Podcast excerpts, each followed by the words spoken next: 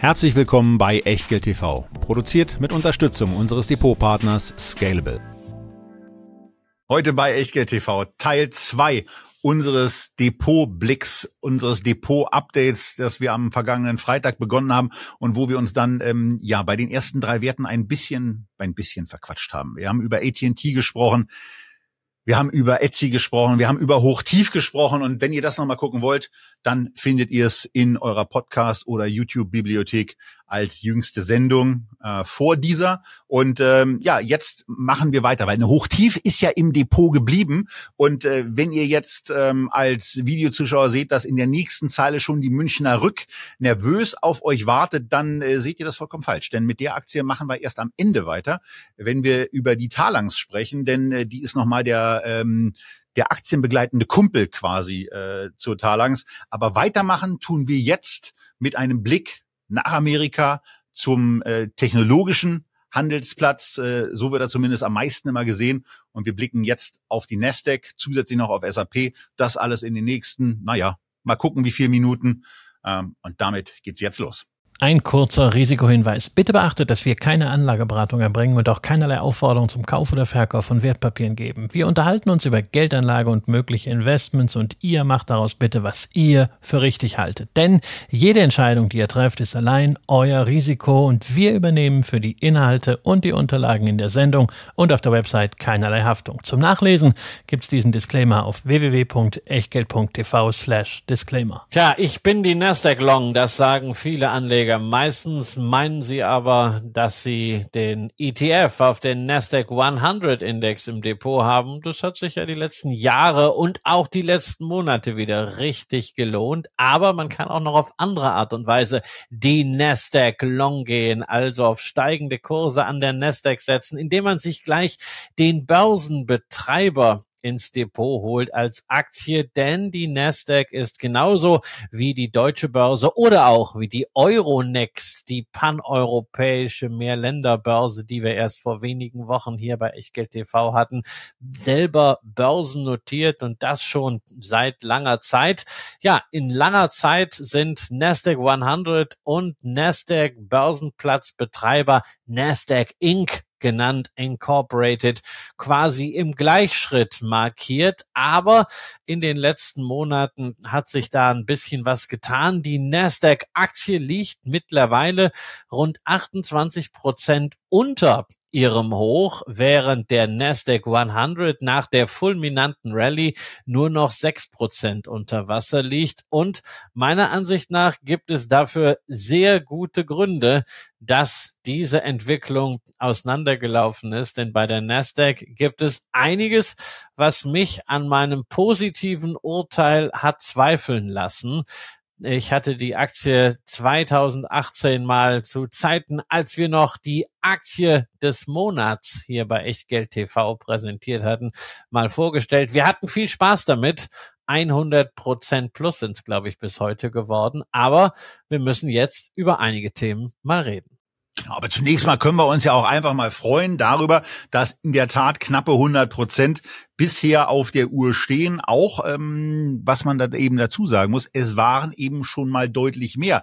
Denn dieser Knick im Kurs, der sich insbesondere auch in den letzten zwölf Monaten äh, da abgespielt hat, bei einem Hoch dann jetzt in Euro betrachtet bei 65, knapp 66 Euro und jetzigen Kursen von im Bereich ungefähr 46 Euro. Ähm, das ist natürlich schon etwas, ähm, ja, was zumindest auch schon mal andeutet, dass da etwas ist, worüber wir gleich auch noch mal reden müssen, ähm, aber wo wir, wo wir zum Anfang vielleicht auch noch mal ein bisschen auf das gucken, was dieses Unternehmen eigentlich so die letzten Jahre äh, geschafft hat, insbesondere so seit 2014, 15 ähm, eine ordentliche Umsatzausweitung, auch eine ordentliche Margenausweitung in den Bereich von 20 Prozent Nettmarge, also Nettomarge nach Steuern und ähm, allen möglichen anderen Abzügen. Also das ist schon mal eine sehr, sehr gute Entwicklung. Und ähm, auch wenn wir im Moment äh, sicherlich eher äh, ein zurückgehendes Momentum äh, freundlich formuliert, beim Gewinn haben, also ein stagnierendes, einen stagnierenden Gewinn vorweisen, ist das Unternehmen mit dem Potenzial, was es grundsätzlich hat und mit der, mit dem, mit den Möglichkeiten, dass Dinge ja auch wiederkommen, ganz gut ausgestattet. Äh, ich schließe immer hier noch ab, dass wir im Moment bei einem Kurs-Gewinn-Verhältnis von ungefähr 22 liegen, ähm, das Ganze auf einem, auf einem stabilen Margenniveau. Ähm, auf der Umsatzseite ist es im Moment so, dass die Nasdaq natürlich auch darunter leidet, dass so diese Börseneuphorie so ein bisschen oder auch ein ganzes Stück weit verflogen zu sein scheint. Also auch bei den von den Privatanlegern kommt da deutlich weniger, weswegen auch weniger Geschäfte dann an die Nasdaq, wenn es nicht direkt dort ausgeführt, weiter geroutet wird. Also von daher, das muss man, das muss man eben schon mitsehen. Aber auf der anderen Seite, es gibt ja auch so ein paar Lichtblicke, äh, zum Beispiel ähm, wir nehmen die Sendung am 9.8. auf, ähm, hat heute das Wall Street Journal gerade damit eine Geschichte gemacht, dass Nice und Nasdaq sich gerade ähm, wirklich einen Kampf darum liefern, äh, diese, diese Signale des, sie nennen es hier IPO Awakenings, ähm, äh, vernünftig, äh, vernünftig abzugreifen und äh, die Möglichkeiten, Unternehmen an ihren Handelsplätzen zu listen, dann eben auch zu nutzen. Nasdaq ist es gelungen mit Instacart und ARM, da stehen eben Börsengänge an, die scheinen gesigned zu sein. Äh, die NICE hat Birkenstock und Clavio, was immer das ist, ähm, bekommen. Äh, also da erwartet man offensichtlich auch noch einiges andere, was an Geschäften kommt. Und ähm, naja, vor dem Hintergrund ist es zumindest erstmal eine ganz gute Situation, sicherlich im Moment etwas abflauend. Aber ähm, jetzt kommen wir mal auch zu den negativen ja, zu den negativen Signalen, auf die Christian ja eben schon hingewiesen hat. Und dafür übergebe ich dann logischerweise auch wieder nach Essen. Naja, also wir haben ja schon in den letzten Jahren immer wieder, wenn wir über Börsenbetreiber gesprochen haben, zuletzt bei der Euronext erwähnt, dass es eben nicht nur der Handel ist, an dem diese Unternehmen verdienen, sondern dass es auch Geschäfte wie die Wertpapierverwaltung, Settlement, Custody, Clearings sind, dass Derivatebörsen wie bei der Eurex der Deutschen Börse AG eine wichtige Rolle spielen, aber auch das gesamte Geschäft generell mit Finanztechnologien, mit Daten, beispielsweise Indexplattformen. Und das ist natürlich ein Wachstumsgeschäft. Es ist technologisch basiert. Man hofft dabei immer auf diese wiederkehrenden Erlöse, diese recurring revenues, die man ja auch bei allen Software as a Service und Cloud-basierten Geschäftsmodellen so sehr mag. Und da wollen sich natürlich auch Börsen hin entwickeln, die sich ja selber auch alle nicht als Finanzunternehmen, sondern als Technologieplattformen begreifen, weil Technologieplattformen sind ja viel höher bewertet als Finanzunternehmen. Und deswegen baut man diese Kompetenz auf. Aber das braucht vielleicht ein bisschen Zeit. Und wenn es einem zu langsam geht, was macht man? Na klar, man packt mal ganz tief äh, in die Tasche und auch wenn nichts drin ist, man versucht irgendetwas zu kaufen. Die deutsche Börse hat in Dänemark ein Übernahmeangebot für ein Softwarehaus abgegeben, 3,9 Milliarden für SimCorp, selber börsennotiert und die Nasdaq dachte sich dann, naja, was die Frankfurter können, das können wir schon lange. Und sie haben gesagt, 10,5 Milliarden Dollar hauen wir jetzt raus, nicht für eine börsennotierte Firma, sondern für ein Fintech-Softwarehaus namens Adenza, was sie einer Private Equity Gesellschaft, nämlich Thoma Bravo, abgekauft haben, für eine doch recht ambitionierte Bewertung von 18 mal Umsatz oder aktuell 30 mal EBITDA, die man dafür zahlt. Und das ist meiner Ansicht natürlich schon grenzwahnsinnig, denn die Nasdaq hat dieses Geld, diese 10,5 Milliarden abgesehen davon, dass es hoch bewertet ist, auch nicht einfach so rumliegen. Nein, man muss die Hälfte mit eigenen Aktien bezahlen. Das heißt Verwässerung für uns als Altaktionäre und die andere Hälfte, die fünf Milliarden, die pumpt man sich am Kapitalmarkt. Und da war man total stolz, dass man jetzt schon entsprechende Anleihen begeben hat mit Laufzeiten von zwei bis 40 Jahre zu einem Zinssatz von 5,5 Prozent. Das findet man ganz toll.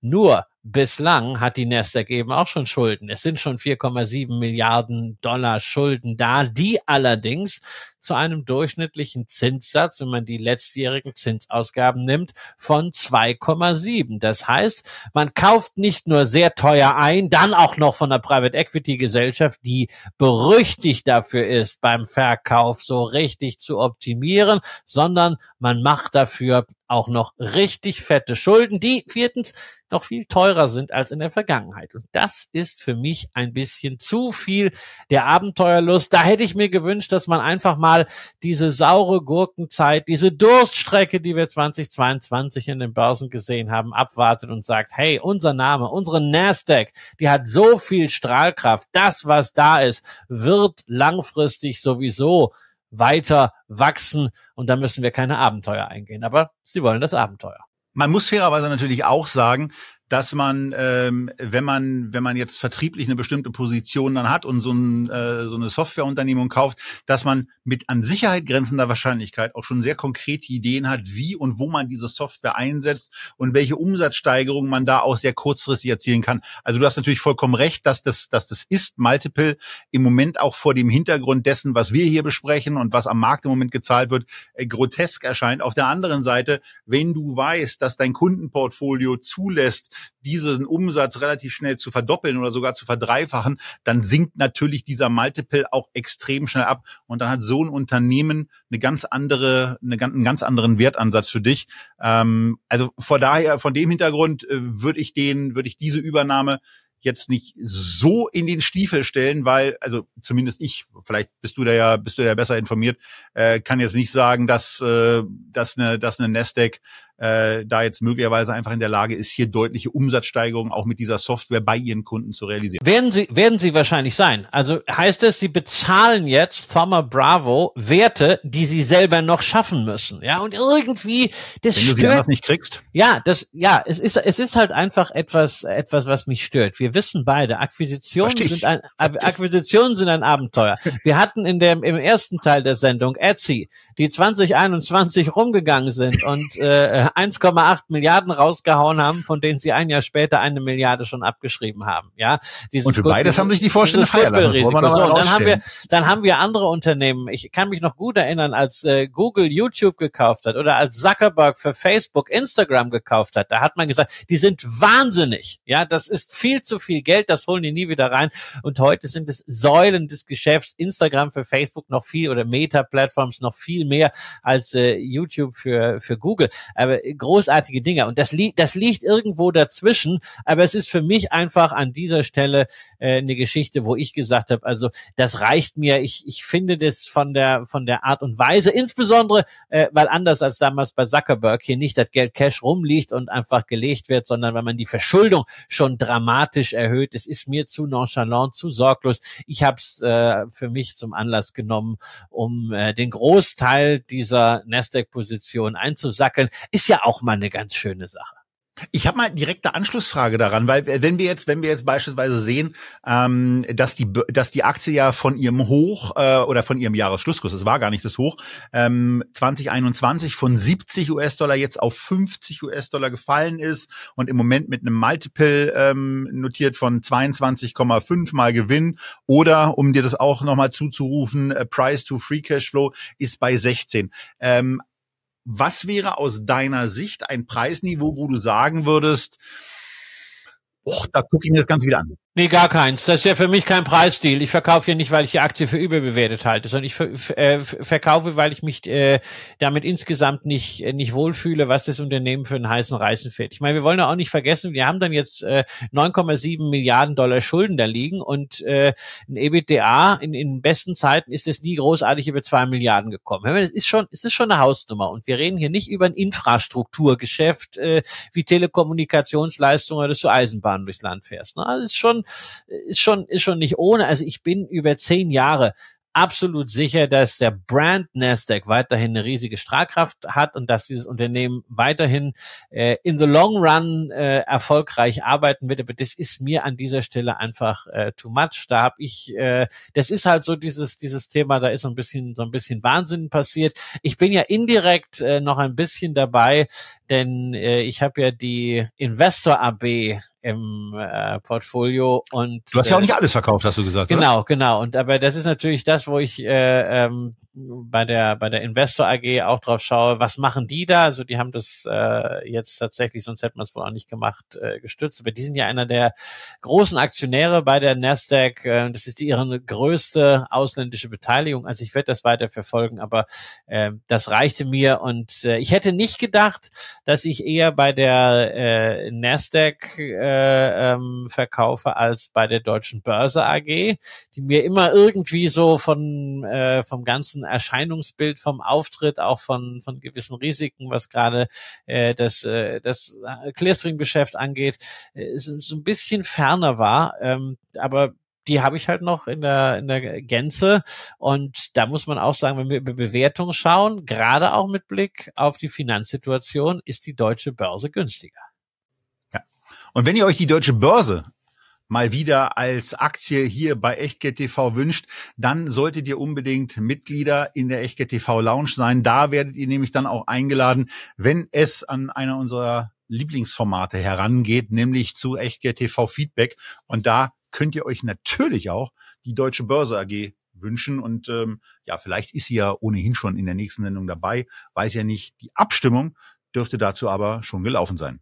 So, das ganz kurz als Hinweis zu Echtgeld TV Feedback. Und äh, naja, wenn ihr, wenn ihr euch dann für die Nasdaq interessiert, dann könnt ihr ja vielleicht auch mal gucken, dass ihr eure Käufe über ein paar Monate auch stückelt und dann guckt, dass ihr das günstiger gewordene Bewertungsniveau, wenn ihr vom Geschäftsmodell der Nasdaq überzeugt seid, eben für euch nutzt. Weiter geht's im Echtgeld TV Depot Update mit der Unternehmung die wir in einem Sparplan mal gekauft haben. Und zwar vor einigen Jahren schon. Und zwar vom Mai bis September 2018 habe ich zumindest damals die SAP-Aktie im Sparplan gekauft. Der Christian hat sie damals ähm, sofort gekauft, um euch das war die Motivation damals, auch mal zu zeigen, dass man auf verschiedene Arten Aktien auch kaufen kann, mit einem entweder Horizont, wo man sagt, ich will auch von günstigeren Preisen mal äh, profitieren, wenn ich sie kriege, oder ich will über eine Durchschnittskursbildung in die Aktie rein. Äh, naja, oder auch mit der Erkenntnis, man hat vielleicht auch gar keine 1000 Euro, sondern fühlt sich mit einem 50 und 100 Euro Investment jeden Monat eben wohler. Das kann man mit SAP machen und ähm, kann die besparen regelmäßig. Wir haben aus dem Depotübertrag von unserem früheren Depotpartner neun ganze Aktien, Bruchteile können nicht übertragen werden, ähm, bei uns übertragen bekommen und äh, in mein Depot übertragen bekommen, liegen mit dieser Aktie jetzt 21 Prozent knapp vorne. Aber Christian, das sah auch schon mal deutlich schlechter aus ähm, und da muss man dann schon sagen, die Aktie hat sich gerade in den letzten Monaten, die wir dann auch mal einblenden könnten, äh, ganz ordentlich berappelt.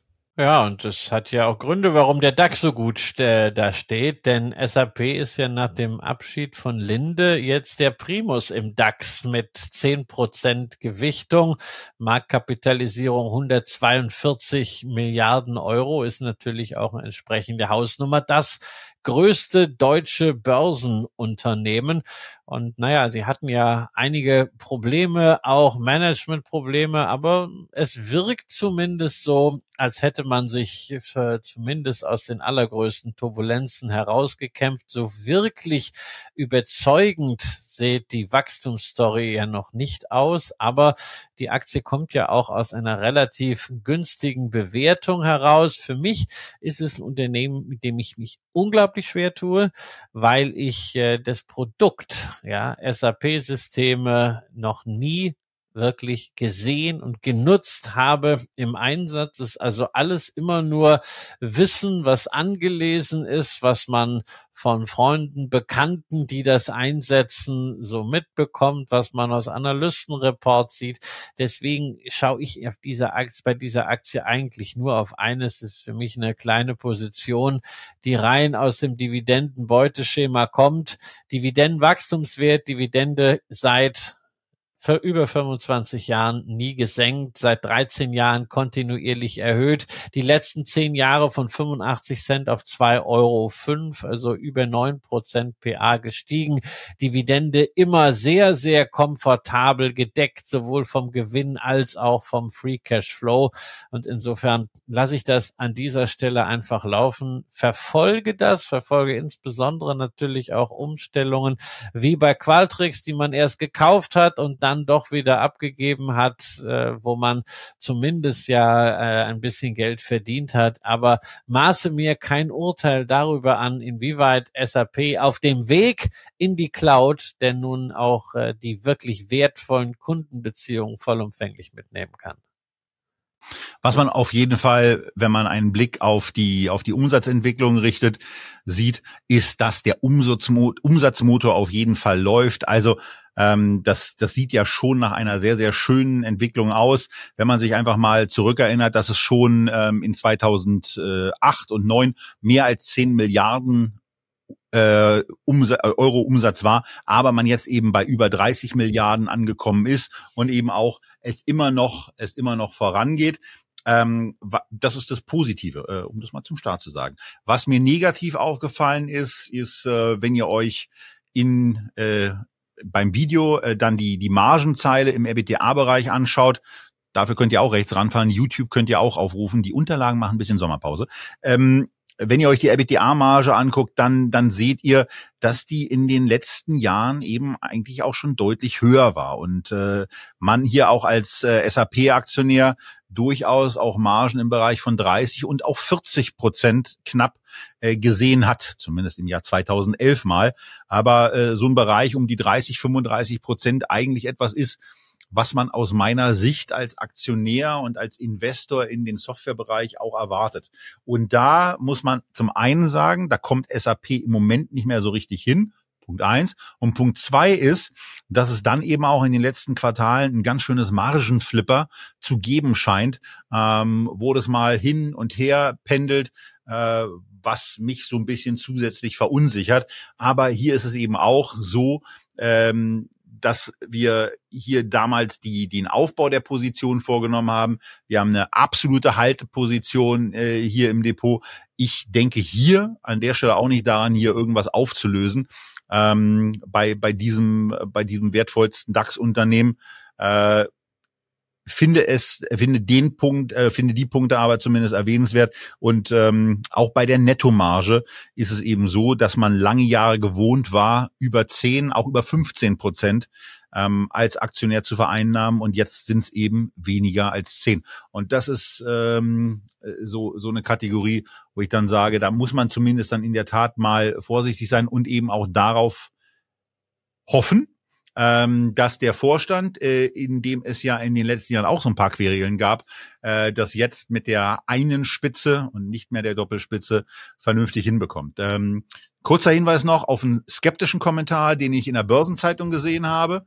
Ähm, ist ganz lustig, dass die sich über Software äußern im Moment. Ähm, aber ähm, bei bei der bei der SAP wirkt es aus meiner Sicht zumindest einfach so, dass die trotz dieses skeptischen Kommentars, der auf der auf äh, einen stotternden Wachstumsmotor, deswegen fand ich es ganz lustig, dass du das vorhin gesagt hast, Christian, ähm, auch anspielt. Ähm, die wirkt trotz allem äh, ganz vernünftig auf Kurs und es sieht zumindest jetzt wieder deutlich besser aus als noch vor sechs oder zwölf Monaten, wo wir die Aktie ja auch schon mal äh, in einem Update drin hatten und deutlich kritischer in meiner Erinnerung ähm, besprochen und auch auf eine Wiedervorlage zunächst mal gelegt haben. Naja, also dass der Qualtrics-Deal in dieser Form funktioniert hat, das war halt schon wichtig, weil sie damit auch zeigen, dass sie strategische Entscheidungen, die in einer anderen Ära getroffen wurden und die sich heute als nicht glücklich herausgestellt haben, schon in einer Art und Weise bereinigen können, dass eben jetzt nicht, äh, wie bei Etsy, äh, die Milliarden durchs Klo gespült werden. Ja, das muss man ja auch mal sagen. Also es ist ja,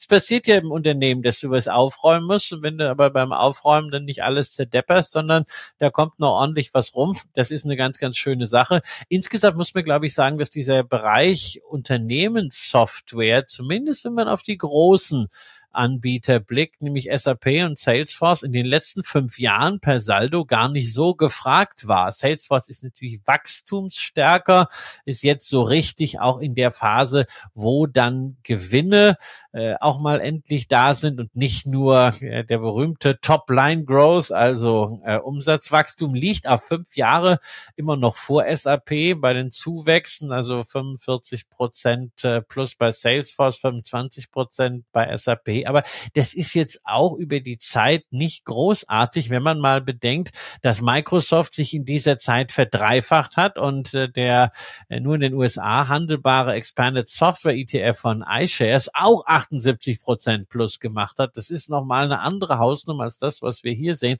Vielleicht gibt es da ein bisschen Nachholbedarf auch bei den Kursen in diesem Segment. Allerdings dafür muss auch bei beiden Unternehmen übrigens mehr Wachstum dann wieder her, insbesondere bei SAP. Und ich habe tatsächlich mal was gemacht, was ja ansonsten dein Ding ist. Ich habe mal geguckt, was sagen denn die Analysten? Äh, nein, nicht was, äh, was sagen sie jetzt zum äh, Ergebnis des nächsten Quartals oder zum Ergebnis des nächsten Jahres, sondern es gibt ja in den Analystenreports auch immer eine Kennzahl, diesen berühmten Long-Term Growth, wo also für diese DCF-Modelle Discounted Cashflows angenommen wird, wie sollen sich denn die nächsten drei bis fünf Jahre, also so ein Zyklus ähm, der Gewinn je Aktie pro Jahr äh, verändern, so durchschnittlich, was ist diese berühmt-berüchtigte Compound Annual Growth Rate, also die durchschnittliche Wachstumsrate. Und da sehen wir bei SAP ein Plus von 14 Prozent und bei Salesforce ein Plus von 19 Prozent. Das würde erklären, warum eine Salesforce äh, von der Bewertung her immer noch etwas teurer ist als eine SAP, auch wenn sich das massiv eingeengt hat gegenüber früheren Jahren. Aber ich muss sagen, das sind beides natürlich Zahlen, 14 und 19 Prozent PA, die musst du erstmal schaffen. Und da steckt natürlich natürlich auch schon so ein bisschen Potenzial für Enttäuschung drin, wenn man das nicht ganz erreicht, weil auch eine SAP-Bewertung von 25, das ist jetzt nicht mehr das Superschnäppchen, das sie vielleicht vor zwölf Monaten in einer schwierigeren Wahrnehmung waren. Aber wie gesagt, das sind alles Dinge, die gucke ich mir an, das finde ich ganz interessant. Äh, das sehe ich so ein bisschen äh, wie ein, wie ein Fußballspiel eines Vereins, der mir ein bisschen, aber nicht allzu sehr am Herzen liegt ähm, ich gucke darauf, dass sie ausreichend verdienen, um ihre Dividendenpolitik beizubehalten. Und wenn das so ist, wenn sie das die nächsten 10, 20 Jahre durchhalten, die Steigerungen durchhalten, dann kann ich sicher sein, werde ich automatisch mit meiner kleinen SAP-Position auch gutes Geld verdienen. Und wenn nicht, fliegen sie irgendwann raus. Talangs war ein Wert, den wir im Februar besprochen haben. Und zwar bei einer Sendung, die wir gemeinsam mit Pip Klöckner im Vogts Bier Express aufgezeichnet haben. Und da hat tatsächlich Christian ähm, genau mal ein Bewertungsverfahren äh, quasi in den Mittelpunkt auch gestellt, zumindest von meiner Wahrnehmung, weil mit dem Ohr höre ich dann eben besonders gut, äh, auf dem ich ja sowieso gut höre und wo ich dann eben auch bei meinen Betrachtungen gerne hingucke, dass er nämlich gesagt hat nach dem Motto, der Wert der Talangs-Aktie selber ist eigentlich durch eine voll konsolidierte und äh, eben über 50-prozentige Beteiligung an der Hannover Rück bereits abgedeckt. Und von daher äh, fangen wir vielleicht damit an, dass wir diesen Teil, Christian, nochmal kurz erklären. Was ist Talangs? Was macht Talangs? Und äh, warum war das damals eigentlich so eine besondere Situation, die sich da brauchen wir keinen Cliffhanger zu, bis heute ja sehr gut entwickelt hat und dazu geführt hat, dass die Aktie heute 29 Prozent im Plus notiert, seit dem Kauf am 2.2. Ja, Talanx ist ein Versicherungsunternehmen, keine Beteiligungsgesellschaft. Ein Versicherungsunternehmen, was eben zwei Säulen hat. Das eine ist ein Erstversicherungsgeschäft, sehr bekannt die Marke HDI. Das andere ist ein Rückversicherungsgeschäft. Nur das Rückversicherungsgeschäft haben sie nicht komplett unter dem eigenen Dach, sondern das Rückversicherungsgeschäft besteht aus eben dieser 50-prozentigen Beteiligung an Hannover Rück, genau genommen 50,2 Prozent. Dadurch hat man es voll konsolidiert. Man kann eben den Wert den die Hannover Rück Aktien an der Börse haben, dann durchrechnen. Und damals war es ziemlich genau so, dass dieses 50 Prozent Paket an Hannover Rück genauso viel wert war wie Talangs insgesamt an der Börse. Das heißt, dieses gesamte Erstversicherungsgeschäft, das hast du mehr oder weniger umsonst dazu bekommen oder so, als wenn es nichts wert wäre. Aber ist natürlich nicht wahr, weil es ist ein sehr gut funktionierendes Geschäft mit einem sehr ordentlichen Ergebnisbeitrag. Und das war das Argument. Natürlich ist eine solche Argumentation immer nur sinnvoll, wenn man auch davon ausgeht, dass dieser Wert für die Beteiligung an Hannover Rück auch nicht irgendwie ein Mondpreis ist, äh, der an der Börse aus irgendeinem Hype resultiert, sondern dass der fundamental unterfüttert ist. Und das hat man in den letzten Monaten gesehen. Hannover Rück hat, wie übrigens auch die Münchner Rück, ja sehr ordentliche Zahlen vorgelegt, hat einen sehr positiven Ausblick gegeben, hat bestätigt im Grunde, dass das, was wir letztes Jahr schon beim Kurs gesehen haben, Aktie ist ja so seit äh, dem zweiten Halbjahr sehr deutlich gestiegen, wirklich auch operative Entwicklung vorangenommen hat und so dass wir jetzt nach wie vor eine ordentliche Deckung haben, aber natürlich die Talangs Aktie hat gleichzeitig an der Börse kräftig zulegen können, weil man sich auch ein bisschen geöffnet hat. Man hat einen Capital Markets Day gemacht. Man hat auf diese Unterbewertung auch mal deutlicher hingewiesen in diesem Versicherungsgeschäft, so dass sich äh, jetzt nicht mehr hier dieser extreme Abschlag bemerkbar macht, sondern jetzt ist es meiner Ansicht nach auf Abschlagsbasis fair bewertet. Um das mal in Zahlen zu fassen, wir haben bei der Hannover Rück eine Marktkapitalisierung aktuell von 23 Milliarden Euro, heißt also dieser etwa hälftige Anzahl von Talangs deckt etwa 80 Prozent des Börsenwerts von Talangs, der liegt nämlich bei 14,4 Milliarden insgesamt. Umgekehrt kann man sagen, also dieses Erstversicherungsgeschäft, das hat eigentlich dann nur noch 20 Prozent Anteil am Börsenwert, macht aber auch immerhin 43 Prozent vom Nettoergebnis im ersten Quartal. Ja, und wenn man sich dann auch mal die Tableaus anschaut, auch die Ausblicke anschaut, dann merkt man eben relativ schnell, dass man weiterhin eine sehr, sehr günstig bewertete Aktie mit eben zwei Geschäftsbereichen bekommt, die bezogen auf das für 23 erwartete Ergebnis eben ungefähr zu einem KGV von 10 notiert. Und ähm, ja, von daher fühle ich mich weiterhin mit dieser Position sehr wohl. Ähm, aber wir wollten zumindest mal nach diesem Erfolg äh, innerhalb auch wirklich einer überschaubaren Zeit, also 30 Prozent wird es jetzt bedauerlich nicht alle sechs Monate geben. Wir würden uns das wünschen, dass das immer so klappt. Aber blöderweise ähm, ist das etwas, was voraussichtlich nicht so eintreten wird. Wenn doch, freuen wir uns auch. Aber Trotzdem ist es hier eben so, dass man einen, einen, einen spannenden Zugang in ein tolles Unternehmen was, was mir des Öfteren auch im Vergleich mit einer Münchner Rück im Übrigen ja ähm, zu teuer war, obwohl sie äh, wachstumsstärker ist. Und deswegen fand ich diesen, fand ich diesen Einstieg im Februar äh, so elegant, das über die Talangs zu machen, dass ich ihn ja noch direkt in der Aufzeichnung der Sendung damals umgesetzt habe, damit ich es auf gar keinen Fall in irgendeiner Form aus den Augen verliere oder vergesse. Ähm, und äh, von daher freue ich mich hier äh, von dem, von dem Börsenerfolg bestätigt worden zu sein bisher. Man muss bei einem Versicherer ja immer auch dazu sagen, da kommen irgendwelche Schäden an irgendeiner Stelle, ob nur im Rückversicherungsgeschäft oder auch im normalen Versicherungsgeschäft, äh, die relativ schnell auch mal was verhageln können. Dann sieht eine Bilanz zwischenzeitlich ganz anders aus. Aber äh, mit der Position fühle ich mich zumindest sehr, sehr wohl. Ja, und die Talangs hat äh, gute Reserven. Die Hannover Rück hat auch gute Reserven. Wir wollen übrigens eins auch nicht vergessen. Es gab überdies auch noch eine ordentliche Dividende von zwei Euro je Aktie. Und Talangs hatte ja schon gesagt, man will den Kapitalmarkt stärker ins Visier nehmen, nachdem man seit dem Börsengang 2013 das alles so eher so, na ja, vielleicht könnte man es wirklich sagen, verschlafen hat angehen lassen. Äh, man will sich da mehr öffnen, auch von der Aktionärstruktur den Streubesitz erweitern und und es wird auch die Dividendenpolitik dazugehören. Man will die Dividende weiter äh, signifikant anheben und die Zahlen, äh, zumindest die wir von der Hannover Rück schon gehört haben, die scheinen das auch möglich zu machen. Denn da äh, geht man schon mit recht offensiven Statements raus im Rückversicherungsgeschäft. Ich zitiere mal aus dem jüngsten Aktionärsbrief.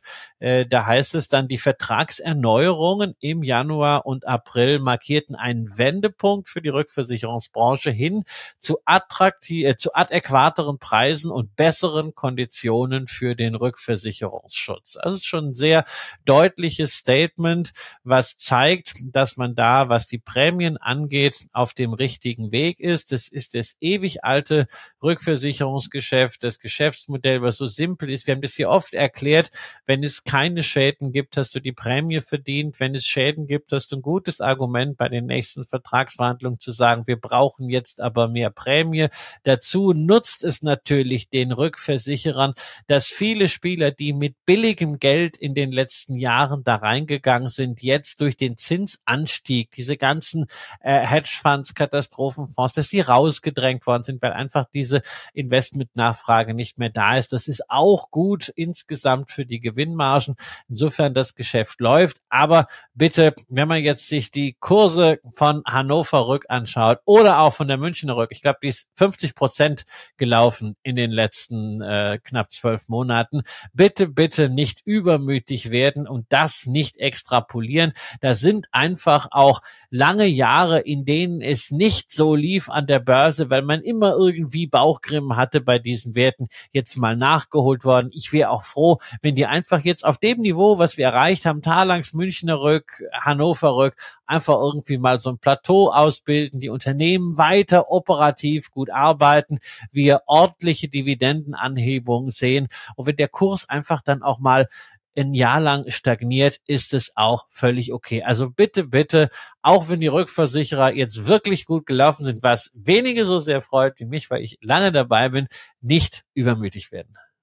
Und dann ist eben auch ein guter Moment mal wieder gekommen, über genau die Münchner Rück zu sprechen, die wir immer mal wieder in den Sendungen hatten, seitdem wir sie vor einem Jahr am 3.8 in unserer DAX-Sendung besprochen haben, als ein Wert, den wir ausgewählt haben, äh, dass er aus unserer Sicht eben besonderes Potenzial hat. Wir haben damals gekauft, liegen damit jetzt im Moment 52 Prozent vorne und äh, Christian. Auch hier wieder die Dividende nicht vergessen, ne? Die war ja auch ganz üppig. Selbstverständlich, die ist in der Tat ganz schön üppig, weil sie ähm, ja mittlerweile ja auch äh, in, in Regionen gestiegen ist äh, und äh, angehoben wurde, wo man sie vor wenigen Jahren in der Tat noch nicht vermutet hat. Denn genauso wie der Masspreis irgendwann mal zweistellig geworden ist, wurde es dann eben auch die Dividende der Münchner Rück. Und ähm, das ist in der Tat eine schöne Zusatzentlohnung. Und ähm, ja, wir blicken, wir blicken mittlerweile eben auf ein, ja, wie gesagt, Kursplus von 50 Prozent zurück und tun das bei einem Bewertungsniveau, was eben auch noch nicht ausgereizt zu sein scheint. Ja, im letzten Jahr gab es eben 24, knapp 25 Euro Gewinn pro Aktie, aber fürs Jahr 23 sieht es jetzt eben so aus, dass um die 31 Euro erwartet werden. Und das ist eben dann auch nur ein 11er KGV für das Geschäftsjahr 23. Also ein bisschen teurer als die Talangs-Aktie, die wir ja in der Sendung auch jetzt besprochen haben, aber zumindest äh, von dem von den Bewertungsrelationen und dann eben auch den Ausschüttungsrelationen äh, ebenfalls eine weiterhin attraktiv bewertete Aktie, auch wenn es Christian in der Tat ja so ist, dass es für diese Geschäftsbereiche jetzt in den letzten Jahren äh, wirklich recht gut gelaufen ist, weil sie das Thema Schadenaufkommen ähm, und auch Prämieneinnahmesteigerung sehr, sehr gut gemanagt haben, so dass da eben auch bei der bei den Gewinnen äh, sehr stabile Entwicklungen mit dabei waren. Es gab nur mal im Jahr 2020 so einen kleinen Rücksetzer, wo die Nettobarge bei einer Münchner Rück dann mal von den dann jetzt offenbar auch angestrebten um die fünf Prozent nochmal auf zwei Prozent runtergegangen ist, aber im Moment ist ja sogar bezogen auf die letzten zwölf Monate gesehen eine sechsprozentige Nettomarge, die auf die Umsätze erreicht wird. Ja, also ich meine, 2020, da gab es ja auch sowas wie eine Pandemie und bei einer Münchner Rück haben wir eigentlich auch immer gelernt in den letzten Jahren, dass es wenig sinnvoll ist, äh, auf Quartalsbasis zu schauen oder auf Basis einzelner Jahre. Es ist halt ein Geschäftsmodell, was insgesamt auch atmen muss, wo es halt wirklich dann auch Jahre mit entsprechenden Großschäden gibt, wo es dann entsprechend auch eine schlechte Ergebnissituation gibt. Das wird in anderen Jahren dann wieder deutlich über überkompensiert. Deswegen muss man die Münchner übrigens auch die Hannover Rück meiner Ansicht nach wirklich immer so gucken, so über drei Jahre oder über fünf Jahre und dann so rollierend und dann sieht man einen ordentlichen Trend, der bei der Hannover Rück äh, natürlich bei so einem äh, etwas kleineren Unternehmen, noch stärker fokussierteren Unternehmen äh, sogar noch ein bisschen besser operativ nach oben gerichtet ist. Wir müssen jetzt mal gucken, auch bei der Münchner Rück, wie das so managementmäßig aussieht. Früher Nikolaus von Bommert hat das Unternehmen ja sehr, sehr defensiv geführt. Ich habe momentan den Eindruck, dass das Management etwas offensiver geworden ist. Äh, das auch in der Kommunikation. Man sieht das ja auch am, äh, am Aktienkurs. Aber ich fühle mich weiterhin mit all diesen Investments sehr wohl und bin nach wie vor der Meinung, ja, es gibt natürlich auch eine Swiss Re und es gibt eine Score in Frankreich, aber es gibt so viele Gründe, warum ich im Ausland investieren muss. Und wenn ich hier wirklich mal Unternehmen der DAX-Liga habe mit Hannover Rück und äh, Münchner Rück, sei es dann in der äh, Verpackung der äh, kleineren Talangs noch, dann kann ich doch hier auch wirklich in Deutschland in diesem Bereich wirklich guten Gewissens engagiert bleiben. Und das war ja unser zweiter Teil des Depot-Updates im August. Ähm, wir hoffen, ihr hattet Spaß. Und wenn ihr weil ihr das noch nicht so richtig gewohnt seid, ein bisschen irritiert davon seid, dass wir jetzt auf einmal auch ein zweites Mal in der Woche kommen, dann äh, sei das auch mal am Ende dieser zweiten Sendung ein bisschen erklärt.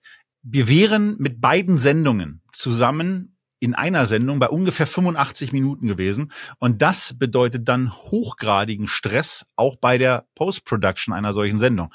Beim Schnitt, bei der Kontrolle sind da irgendwelche Fehlerchen drin und so weiter. Und das war die letzten Wochen eben immer auch so ein Signal, wo wir gehört haben, nach dem Motto, dass es da besser wäre, auch die Sendungslänge zu verkürzen. Wir wissen und wir freuen uns vor allen Dingen auch darüber, dass viele von euch sehr froh sind, wenn es diese langen, diese Marathonsendungen äh, gibt. Aber wir werden da in Zukunft ein bisschen kürzer werden, zielgerichtet Sendungen unter 60 Minuten machen. Äh, dafür aber auch zweimal in der Woche kommen. Und ähm, damit äh, würde ich uns beide dann für heute verabschieden, euch eine schöne Restwoche am Dienstagabend noch wünschen. Und wenn ihr es dann erst am Ende der Woche hört, weil ihr sagt, ich höre echt geht nur am Freitag, dann ist das auch vollkommen in Ordnung. Wir gehen davon aus, dass die Informationen, die wir heute gegeben haben, nicht so alt werden. Wenn euch die Verkäufe nochmal interessieren, sei nochmal der deutliche Hinweis gemacht, guckt euch die erste Sendung oder hört euch die erste Sendung dazu nochmal an und erfahrt mehr über die Gründe, warum wir uns von AT&T und warum wir uns auch von Etsy getrennt haben. Heute war es ja relativ entspannt mit Nasdaq, SAP, Talangs und Münchner Rück, ähm, die einem alle äh, in gewisser Weise ein Lächeln aufgrund der Entwicklung in den letzten zwölf Monaten ins Gesicht zaubern. Und damit entlassen wir euch in den Dienstag oder in welchen Abend oder Morgen auch immer. Tschüss aus Berlin und aus Essen.